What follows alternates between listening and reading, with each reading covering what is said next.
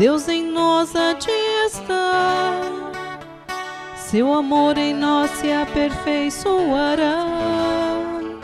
Se amarmos uns aos outros, aleluia, aleluia, aleluia.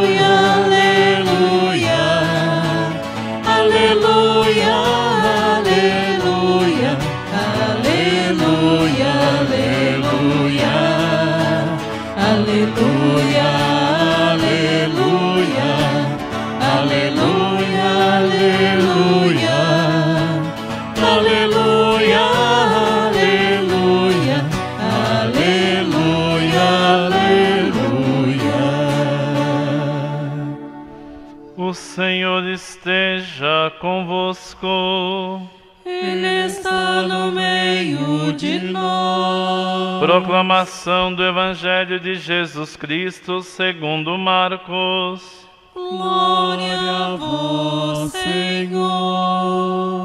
Naquele tempo, alguns fariseus se aproximaram de Jesus para pô-lo à prova, perguntaram se era permitido ao homem divorciar-se de sua mulher. Jesus perguntou: Que vos ordenou Moisés? Os fariseus responderam: Moisés permitiu escrever uma certidão de divórcio e despedi-la. Jesus então disse: Foi por causa da dureza do vosso coração que Moisés vos escreveu este mandamento. No entanto, desde o começo da criação, Deus os fez homem e mulher. Por isso, o homem deixará seu pai e sua mãe e os dois serão uma só carne. Assim já não são dois, mas uma só carne. Portanto, que Deus uniu, o homem não separe. Em casa, os discípulos fizeram novamente perguntas sobre o mesmo assunto. Jesus respondeu: Quem se divorciar de sua mulher e se casar com outra, cometerá adultério contra a primeira.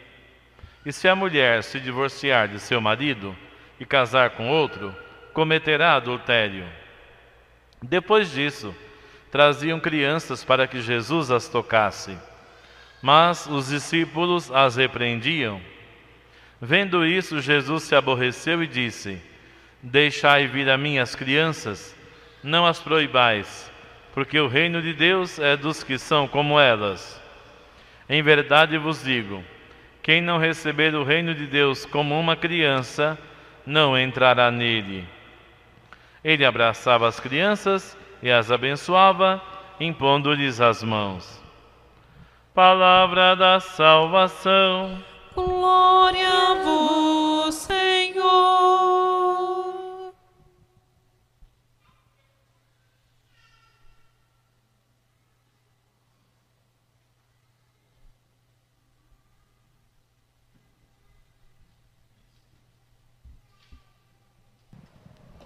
Louvado seja o nosso Senhor Jesus Cristo. Para sempre seja louvado. Irmãos e irmãs, quando nós abrimos a nossa Bíblia, no livro do Gênesis, portanto, logo no início, encontramos duas narrativas da criação. A primeira está no capítulo 1 e a segunda no capítulo 2. No capítulo 1, em sete dias, são distribuídas as obras de Deus, melhor dizendo, em seis, porque no sétimo Deus descansa. sendo que no sexto é criado o ser humano à imagem e semelhança do Senhor.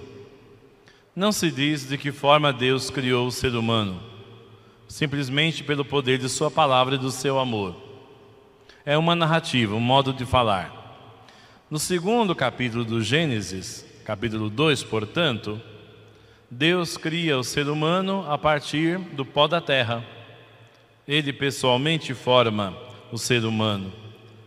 Esta narrativa certamente já vem de um ambiente rural, onde as pessoas estão mais acostumadas com o trabalho na terra, com a modelagem da terra para os utensílios.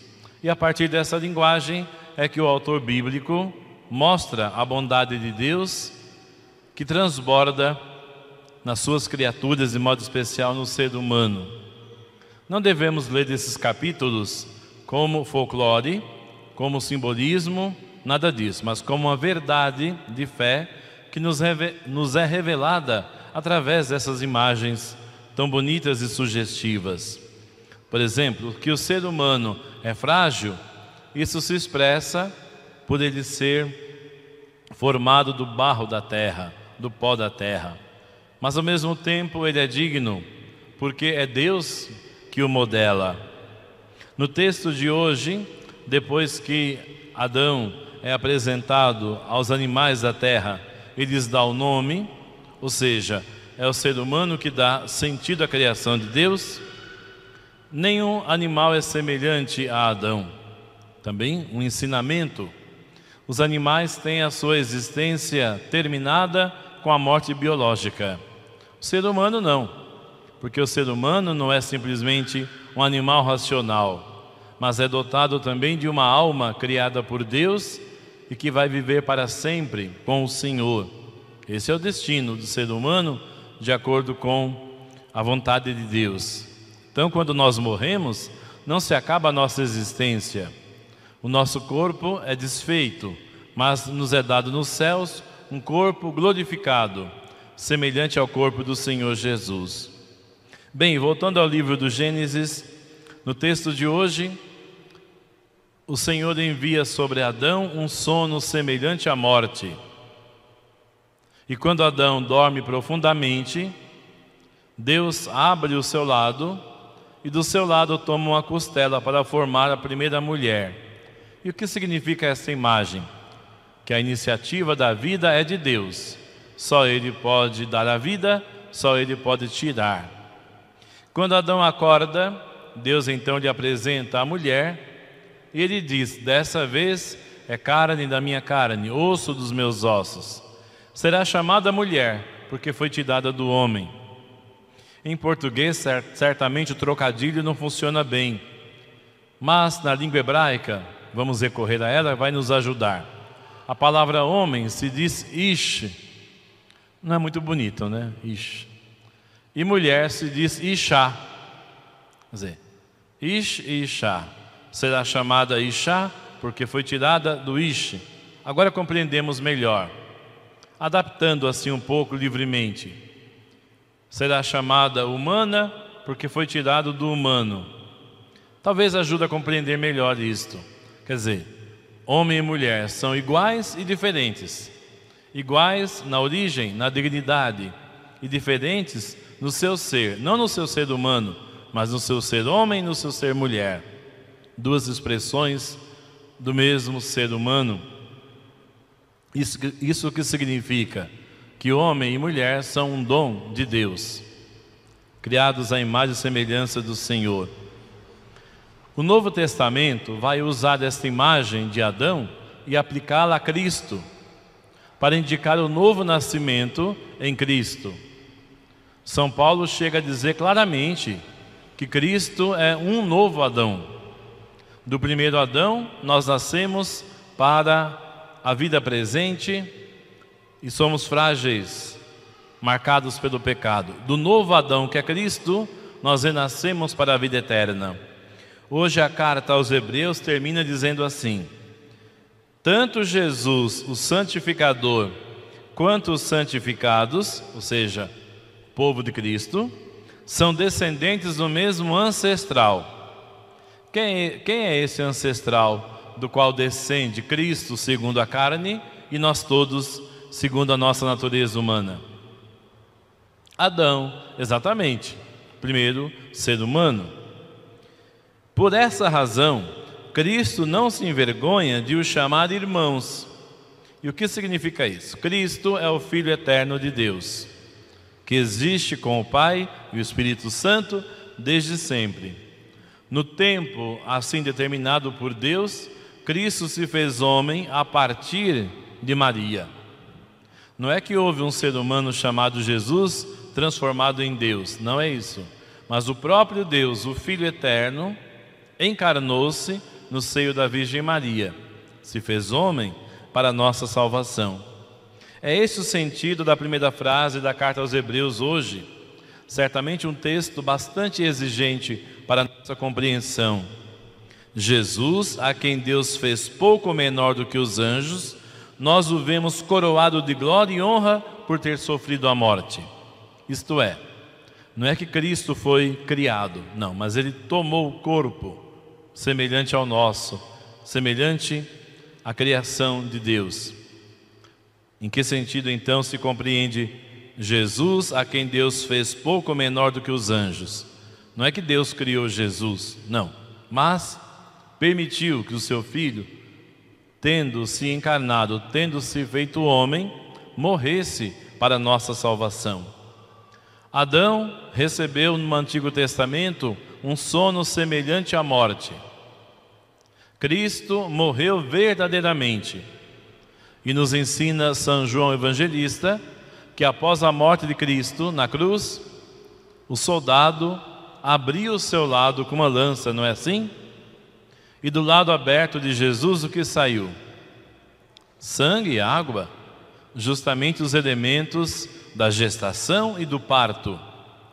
Com isso, o evangelista ensina que Cristo é o novo Adão mas, diferentemente de Adão, ele morre entregando a vida.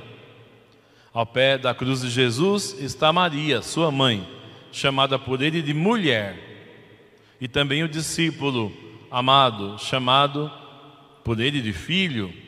Mulher, eis aí teu filho, eis aí tua mãe. Daquela hora em diante, o discípulo a tomou consigo. Assim, nos ensina São Paulo, se pela falta de um só, isto é, Adão, todos nós pecamos, pela graça de um só, isso é, de Cristo, todos nós somos salvos. Olha que ensinamento profundo. Por isso, irmãos, não podemos pegar um trecho da Bíblia e dizer isso é folclore, besteira, símbolo. Não é assim, não. A Bíblia, escrita já há milhares de anos, é a palavra de Deus para nós. Devemos nos aproximar com humildade do texto sagrado porque o texto sagrado nos comunica o sagrado, nos comunica a palavra de Deus, não é um livro qualquer. Hoje no Santo Evangelho, Jesus explica a dignidade do ser humano e do casal humano. Os fariseus, vocês conhecem essa turma, eram especializados na lei de Moisés, mas o seu coração muitas vezes longe do Senhor. Se aproximam de Jesus para preparar-lhe uma armadilha e perguntam: para pô-lo à prova, diz o evangelista. É permitido ao homem divorciar-se de sua mulher? E Jesus então replica com uma pergunta: O que Moisés vos ordenou? Ele não pergunta o que Deus ordenou. O que Moisés ordenou? Eles respondem: Moisés permitiu escrever uma carta de divórcio e despedir a mulher. Então Jesus diz: foi por causa da dureza do vosso coração que Moisés permitiu isso. Ou seja, não é da vontade de Deus, mas uma distorção para agradar as pessoas. No entanto, desde o começo da criação, Deus os fez homem e mulher. Por isso o homem deixará seu pai e sua mãe, e os dois serão uma só carne. Assim já não são dois, mas uma só carne. Portanto, o que Deus uniu, o homem não separe. Então, este é o princípio da santificação do matrimônio. Uma união natural do homem e da mulher, Jesus a transforma em sacramento, isto é, sinal visível da graça de Deus. Mas, padre, tal casamento não deu certo? As pessoas se separaram, se divorciaram, será que vão para o inferno? Primeiro, não somos juízes de ninguém. Segundo, não é porque um casamento não deu certo que o sacramento do matrimônio não tem sentido. Pode acontecer de uma união não ter dado certo, porque de fato não foi uma união ratificada por Deus. Para que Deus una o casal, são necessários elementos essenciais: a liberdade de cada um dos que se unem, a vontade de formar uma família diante do Senhor, a abertura aos filhos, a vontade de uma comunhão de vida que se expressa na indissolubilidade do matrimônio, quer dizer, aceitar que até que a morte os separe, e também na fidelidade e na, e na união conjugal. Então, esses elementos são essenciais para o matrimônio. Se faltar um deles, provavelmente aquele matrimônio pode ter sido nulo. E a igreja, que é mãe misericordiosa, vai estudar esses casos, de tal maneira que as pessoas divorciadas ou em segunda união não podem se sentir excluídas da igreja e não podem ser julgadas, porque cada situação é uma situação. A igreja não tem o poder de dissolver um matrimônio válido, mas ela pode dizer que tal matrimônio não foi válido. Por isso é necessário que as pessoas atingidas por essa situação procurem o sacerdote para uma orientação precisa. Não se deixem levar pelo que viu na internet, por, alguém, por alguma coisa que alguém disse, bobagem. Procure o sacerdote, ele vai poder orientar você no caminho correto.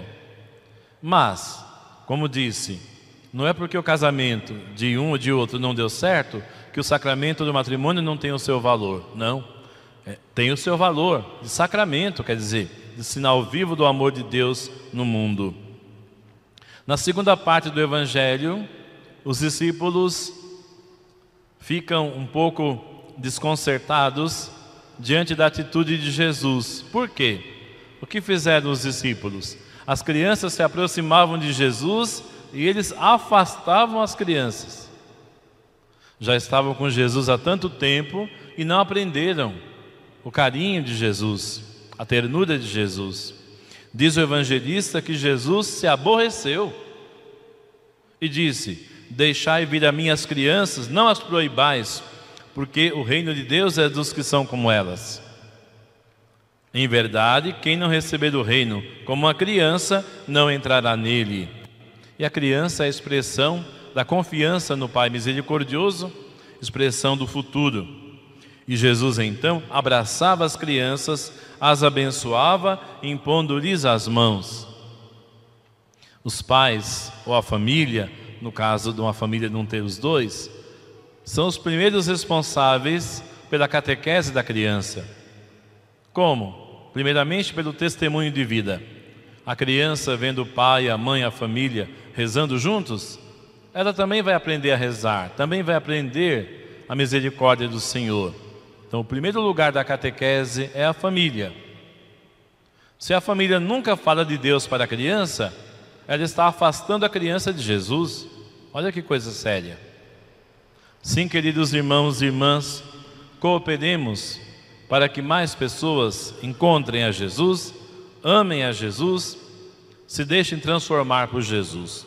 Louvado seja o nosso Senhor Jesus Cristo. Para sempre seja louvado.